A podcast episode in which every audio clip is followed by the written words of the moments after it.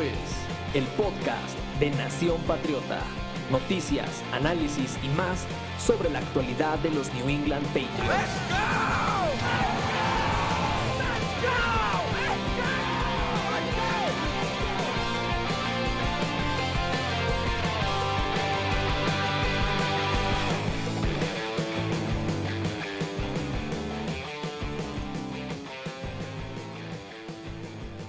Hola y bienvenidos al espacio donde hacemos la vida más sencilla al entrenador y gerente general de los New England Patriots, Bill Belichick, y gratis, sin cobrar ni un solo centavo. Les queremos agradecer su apoyo por darnos el tiempo para eh, traerles a ustedes este podcast. Ha sido verdaderamente eh, enorme el apoyo y seguimiento que hemos tenido de parte de ustedes a lo largo de nuestro primer año en esto que es la nación patriota. Ya nos habían conocido previamente, pero este es un gran proyecto y no lo lograríamos sin ninguno de ustedes. Y recordando un poco de lo que ya hemos hablado en ediciones anteriores del coach de Sillón, bueno, hablábamos de cómo hacer una ofensiva que estuviera por encima de lo que estuvimos teniendo, no solamente en 2020, también puede decirse en 2019 y que pudiera ayudar no solamente a un coreback específico, sino a cualquiera que pudiera llegar a los Patriots. Dicho esto, pues hicimos un desglose de los movimientos que podrían llegar. Algunos habían sido como el ala, el ala cerrada, perdón, John Smith, eh, receptores como Corey Davis, Curtis Samuel. En fin, habíamos hecho una larga lista de jugadores que podían entrar a esta categoría de no ser tan caros, pero ser lo suficientemente buenos como para cambiar el panorama. Porque la ofensiva no estaba tan mal, sino que necesitaba de gente eh, que pudiera hacer más, ¿no? Poderse salir un poco del guion a veces y conseguir un poco más de yardas, anotaciones, realmente volvernos una amenaza en ofensiva. Y con eso dicho, bueno, ya le hemos rodeado al coreback de talento, ya hemos mencionado algunos que Jimmy G, que Marcus Mariota. Incluso hemos llegado a mencionar a, Deshaun Watson en otros episodios, en los directos. Y ciertamente eh, son opciones que pueden estar sobre la mesa, pero ninguna se puede materializar justo ahora porque pues son intercambios al final de cuentas. Nuestras opciones realistas son Cam Newton, Ryan Fitzpatrick, Jacoby Reset, jugadores que van a estar en la próxima agencia libre como agentes libres. Pero si nos vamos a poner en este tema de la especulación, del pensar qué jugadores podrían beneficiarse de venir a New England, yo creo que antes de pensar en un jugador de más de 38 años como Ryan Fitzpatrick o en un jugador que no gustó en su momento como Jacoby Reset, deberíamos echarle la mirada a algunos jugadores que están esperando su gran oportunidad. Y para mí, de todos ellos, es Gardner Minshew jugador que cumplirá o tiene 25 años de edad, que está actualmente en los Jaguars, tiene contrato hasta el 2023 y es un jugador joven que sin tener el techo más alto dentro de los corebacks de su edad, pues ciertamente es un jugador que sabe jugar fútbol americano y no necesariamente rodeado de mucho talento. El año pasado tuvo muy buenos números, tiene tuvo mejores receptores, ciertamente, pero tampoco tuvo lo que digamos un gran elenco. Comparado con otros jugadores como el coreback Sam Darnold, yo creo que es una opción mucho más lógica, mucho más eh, acertada, porque ya sabemos que Gardner Minshew es de más consistencia, que tiene a veces tramos de genialidad y que puede ser una figura que se presta a los memes, que es muy carismático, sí, pero también es un jugador que puede prestarse a cosas más importantes. Y estamos hablando de un coreback que sirva de, transición. Creo que Gardner Minshew es una opción económica, realista y de cierto nivel decente o mayor. Entonces, en 23 juegos que ha hecho Gardner Minshew, comparado con jugadores como Sam Darnold. ¿Por qué se menciona tanto Sam Darnold? Porque la gente se ha creado esta idea de que un coreback por estar bajo Adam Gaze está siendo relegado y que está escondiéndose o atándose a un futuro coreback franquicia. Le pasó a Ryan Tannehill, pero no fue el único coreback que estuvo bajo el mando de Adam Gaze. Y la verdad es que también sería muy injusto decir que solamente por estar bajo el mando de Adam Gaze probablemente estés desaprovechado. Hay jugadores que dan hasta donde pueden. Y la verdad es que Sam Darnold es una intriga, pero que no ha probado nada. Que en su mejor partido no hizo nada que no fuera diferente a lo que ya había hecho Joe Flacco en 2020. Joe Flacco, hay que recordar, despedazó a la defensa de los Patriotas y no, como, y no con cualquier estadística. El hombre por tres cuartos estuvo haciendo pedazos a JC Jackson, a David McCarthy y compañía. Y fue hasta que de repente se desconectó por completo el equipo que ya empezaron a ceder. Pero no son números que si los vemos, 262 yardas, 3 anotaciones, una intercepción, no hayamos visto con Sam Darnold en sus mejores juegos en 2020. Así que para efectos prácticos, pues Sam Darnold no es un coreback real, no es un coreback que ya podemos decir vamos a recuperar. En la misma línea de Garner Minshew, los Jets lo pueden retener simple y sencillamente porque es un coreback barato y no te va a suponer un desembolso importante en los próximos años. Pero de eso a considerarlo mejor coreback, yo no creo. Y estamos hablando de que Sam Darnold apunta no solamente a ser recuperado por cualquier equipo de media tabla, por los 49ers o por los Patriotas, para finalmente ser la nueva cara de la franquicia. Eso para mí es muy exagerado. Y si estamos entrando en esos debates, ¿por qué no mencionar un jugador que en 23 partidos ha hecho mejor las cosas que Sam Darnold? 23 partidos en donde ha lanzado para 3.770 yardas contra los 2.570 de Sam Darnold, que ha lanzado hasta menos de 12 intercepciones. Sam Darnold tiene 23 Garner Minshew solo tiene 11, que tiene mejor efectividad lanzando el balón, 62.86% de pases completados contra los 59.97% de pases completados. Y ni hablar de que es un coreback que mientras Garner Minshew se tuvo que sentar porque tenía una lesión en el pulgar, pues Sam fue sentado porque no estaba llenando el ojo, porque no estaba convenciendo. Es verdad, a quien no le convencía, pues a Adam Gates, pero tampoco es que del lado de Garnet Minshew tuviera a, George Halas o a Vince Lombardi, lo estaba entrenando Doug Marrone, que hoy en día está desempleado en la NFL. Así que también es algo muy importante a mencionar.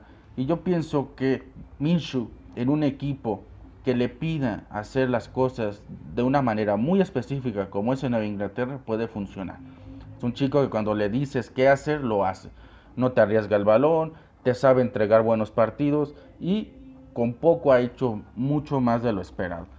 Además, es un contrato barato, lo tendrías por dos años, un total de 1.9 millones de dólares pendientes a los Jaguars no les pesa cortarlos, les pesará quizás perder un backup porque no tienen uno mejor, pero precisamente también eso nos tiene que hacer pensar en lo que puede valer, porque se ha hablado de Marcus Mariota, se han hablado del propio Darnold, se ha hablado de muchos otros que son suplentes hoy en día en la NFL para llegar a Nueva Inglaterra, ninguno tiene ni victorias en postemporada que puedan decirse bueno, estos jugadores han hecho más. Al menos Jimmy G llegó a un Super Bowl. Ni Fitzpatrick, ni, ni, Marcos Mariota, ni ninguno de ellos ha hecho las cosas bien. Hay que también tener en cuenta de que son suplentes por una razón. Y no perdieron el puesto contra precisamente lo mejor en la NFL. Todo eso tiene que pensarse. Gardner Minshew ha competido bien en, en los Jaguars. Ha sido suplente por gusto del entrenador, pero viéndolo bien, ha sido mejor que Nick Foles, mejor que Mike Lennon, mejor que cualquier otro. Y otros han perdido la titularidad contra James Winston o no han podido contra Philip Rivers en horas bajas. Así que ese es el, tema en cuestión. Yo creo que es momento de que la Minshew manía llegue a Nueva Inglaterra. El tema quizás será cómo convencer a los Jaguars porque ahora mismo parece que van a traer a Trevor Lawrence. Pero Trevor Lawrence puede que no sea el titular en la semana 1 por algún motivo, son temas importantes. Él viene de hacerse una operación, eh, no va a estar activo por varios meses, entonces también son cuestiones de planificación en estos temas. Yo creo que es una opción que yo estoy lanzando, que muchos están empezando a comentar, que es muy interesante y es un coreback de segundo nivel en cuanto a, a lo que puedes esperar. No es titular, pero no vamos a inflar jugadores que no son titulares en la NFL solo porque nosotros no tenemos ninguno. La verdad es que ninguno de los que se han mencionado antes, que son realistas, nos van a llevar al Super Bowl. Este equipo no está construyendo el contendiente del presente, está construyendo el contendiente del futuro. Y si vamos a hablar de corebacks puente, pues Gardner Minshew es una buena opción. Pero como estamos hablando de un equipo que está en reconstrucción, pues obviamente hay muchos huecos, muchas necesidades en el equipo. Y son necesidades que también pueden ser solventadas con jugadores veteranos. Algo que sucede mucho en la NFL es que los equipos jóvenes tienden a fallar más que los equipos experimentados. ¿A qué se debe? Pues llámenlo experiencia, llámenlo este, acostumbres, acostumbre al, al propio esquema, sistema que se manejan en los diferentes equipos de la NFL. Y hay opciones que convienen más que otras al hablar de veteranos. Y pues sin duda tiene que ser una de las opciones, pues recuperar jugadores, ¿no? Ir al mercado de la agencia libre, recuperar jugadores, entre ex jugadores, entre rivales divisionales. Ya lo hablábamos en el directo, siempre hay grandes opciones en este tipo de contrataciones. Y Nueva Inglaterra tiene mucho acierto cuando busca en este tipo de casos. No es para poblar el equipo enteramente, pero sí para solucionar algunas necesidades emergentes. Algunas de estas necesidades solamente se ocupan eh, solventar por una temporada, quizás dos. Así que vienen y solamente van a ser un puente, igual que sucede en el coreback. Aquí no hay ningún problema. Una de las opciones que podemos ir pensando en la AFC, pues es de los Dolphins. Bobby McCain es safety, es un líder en la secundaria. Mucho se le ha hablado de que es un jugador con, con liderazgo, es capitán, lo que ustedes quieran. Es un jugador que es líder de hombres y ha transitado entre cornerback de slot y safety. Es un jugador que no precisamente destaca por atletismo, pero que en ciertas posiciones funciona muy bien. Esas tendrán que ser en la caja volver a su rol de cornerback de slot es algo muy interesante. Nueva Inglaterra va a estar buscando algunas opciones aquí porque no saben qué va a ocurrir con algunos de los miembros que tienen actualmente en la secundaria. Tienen que quizás empezar a, disminuir el tiempo de juego de otros, como el caso de David McCourty. Probablemente por edad ya no pueda jugar todos los partidos a la misma intensidad. Entonces, añadir un safety no vendría mal. Mi opción a largo plazo, pues obviamente sería el draft. Hicieron muy bien seleccionando a Kyle Dogger el año pasado. Este año pueden seleccionar a otro safety en segunda, tercera ronda, buscar uno que pueda realmente sustituir a Devin McCourty eventualmente, porque en su momento se pensó que iba a ser Duron Harmon, pero Duron Harmon es apenas un par de años menor que Devin McCourty, así que no era una opción real después de todo. Y si es cortado de los Dolphins, porque actualmente tiene contrato, pues libera 5.7 millones de dólares en el espacio del tope salarial. Los Dolphins no están en problemas, tienen 25 millones para invertir en 2021, pero van a pensar en hacer algo mejor, un par de movimientos, sobre todo por cómo cerraron la temporada. Ellos esperaban llegar a, los playoffs, no se dio, creo que principalmente por la falta de profundidad, sobre todo en defensa, en ofensiva. En defensa creo que están muy bien eh, acompañados, van a hacer más espacio y van a buscar acompañar y rodear mejor a Tua Tagovailoa.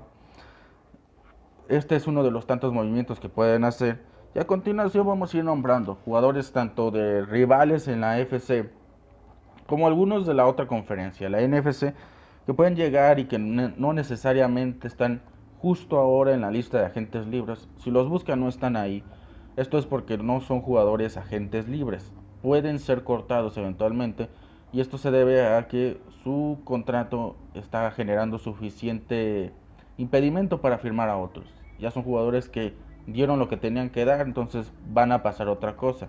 siguen siendo muy talentosos, siguen siendo de consideración. Así que me parece que uno o dos o tres, tal vez máximo tres, eh, de estos jugadores de esta lista serían muy buenas adiciones para los Patriotas y ya añadirían veteranía y a lo mejor un par de líderes a lo que ya tienen actualmente en el roster.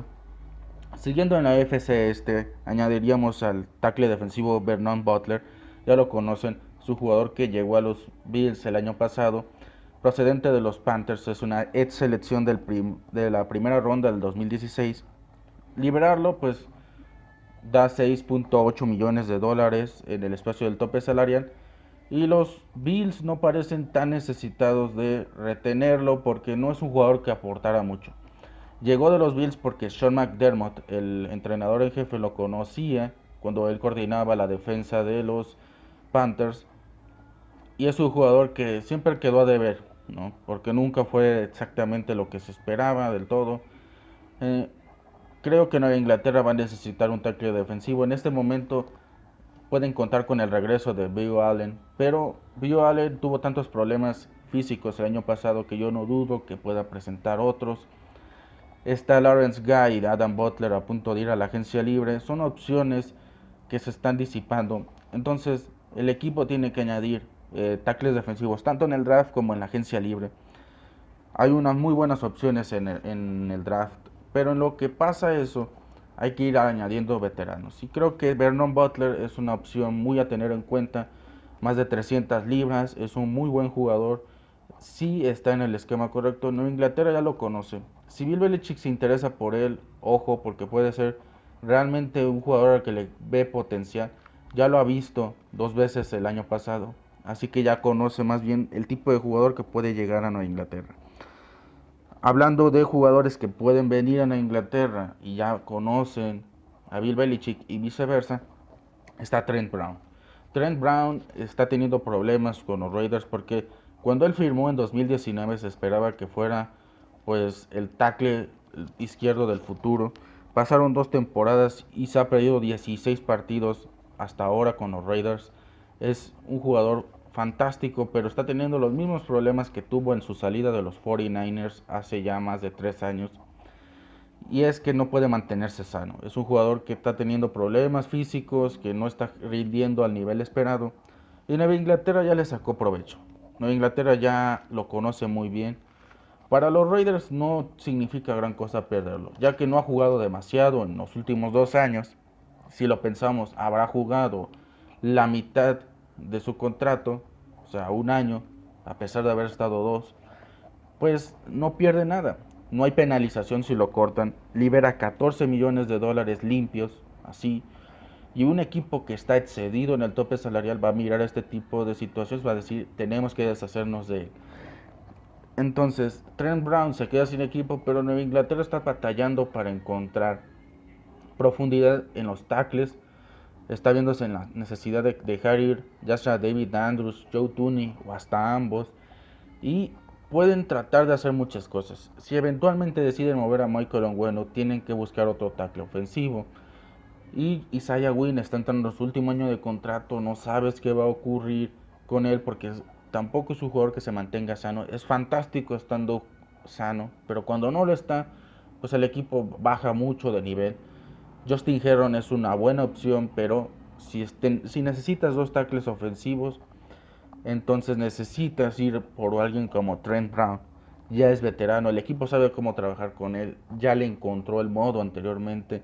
Yo no dudo que él esté más que feliz de volver a Nueva Inglaterra, aunque no tenga garantizado ser titular sobre todo porque en este contexto, si Nueva Inglaterra le vuelve a dar un nuevo aire, si le permite un impulso a, su carrera otra vez, pues él va a volver a irse a otro equipo y poder firmar algo mucho más sustancioso. Además, ya a su edad se le están cerrando un poco las oportunidades. Si no la rompe ahora otra vez, ya no va a tener ese contrato multianual.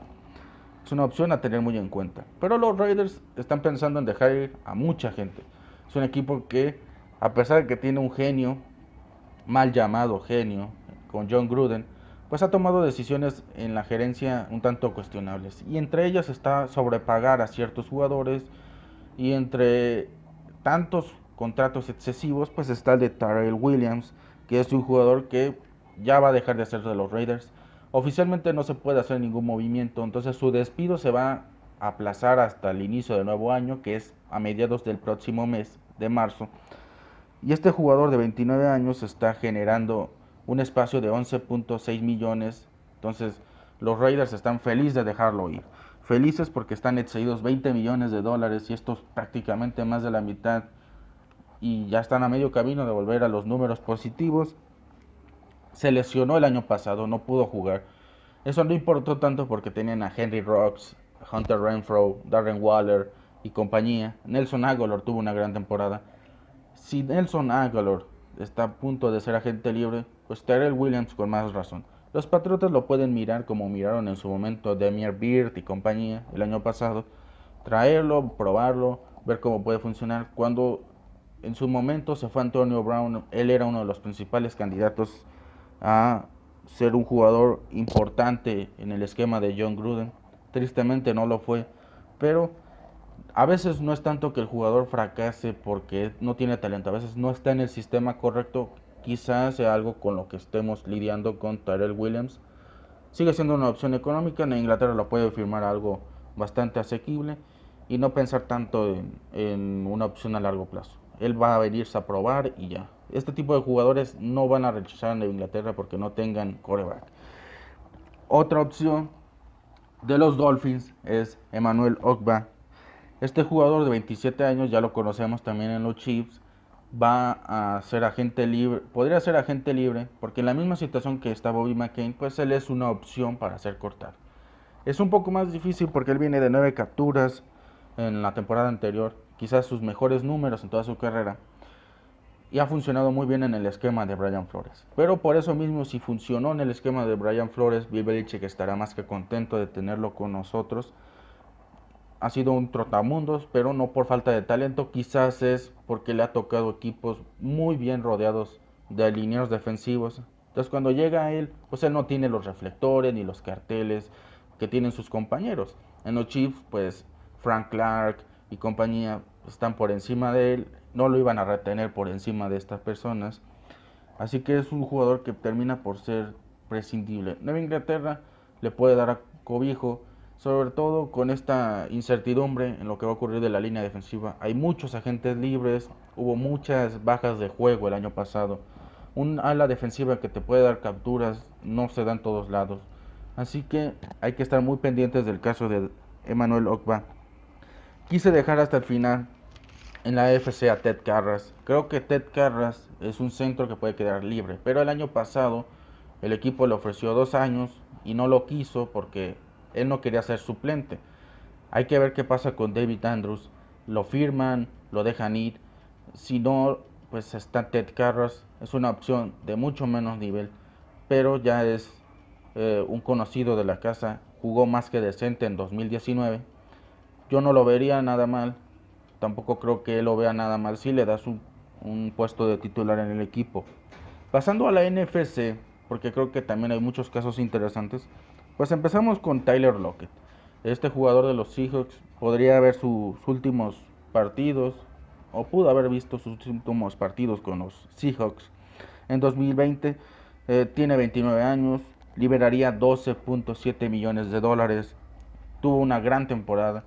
DK Metcalf se comió al mundo, pero él no se quedó eh, corto. 100 recepciones, 1054 yardas. Un auténtico temporadón. Eh, lo que funcionó muy bien como secundario, eh, en un rol secundario, no tuvo un plano protagónico en los Seahawks y difícilmente lo va a tener en los próximos años. Ellos podrían pensar, bueno, vamos a dejarlo ir por edad, por probablemente tener a DK Metcalf, pueden buscar otras opciones. A los Seahawks no se les da tan difícil desarrollar estos eh, receptores, lo han hecho constantemente y Lockett es una opción muy interesante para nosotros porque funciona a muchos niveles, es un gran complemento. Y ya con cualquiera de los jugadores que tenemos actualmente en el roster, incluso por encima de Jacoby Meyers, pues es un jugador que podría ser receptor 1 con el cuerpo de receptores que tenemos actualmente. Y por ahí, quizás no de inicio, pero sí durante el desarrollo de la agencia libre, pues ahí va a estar disponible. Jared Cook, a la cerrada de los Saints, es otro jugador que podría ver sus últimos partidos en los Saints, porque los de Nueva Orleans tienen el tema de que Troutman y pues tienen también la opción de Taysom Hill en ala cerrada. Jared Cook tiene 34 años y ya no es un titularísimo, pero es un jugador que ha aportado en todos los equipos que ha estado. Muchos lo recordarán por aquel juego que hizo contra los Dallas Cowboys en postemporada, cuando vestían las eh, casacas de los Packers. Hizo muy bien las cosas en ese equipo.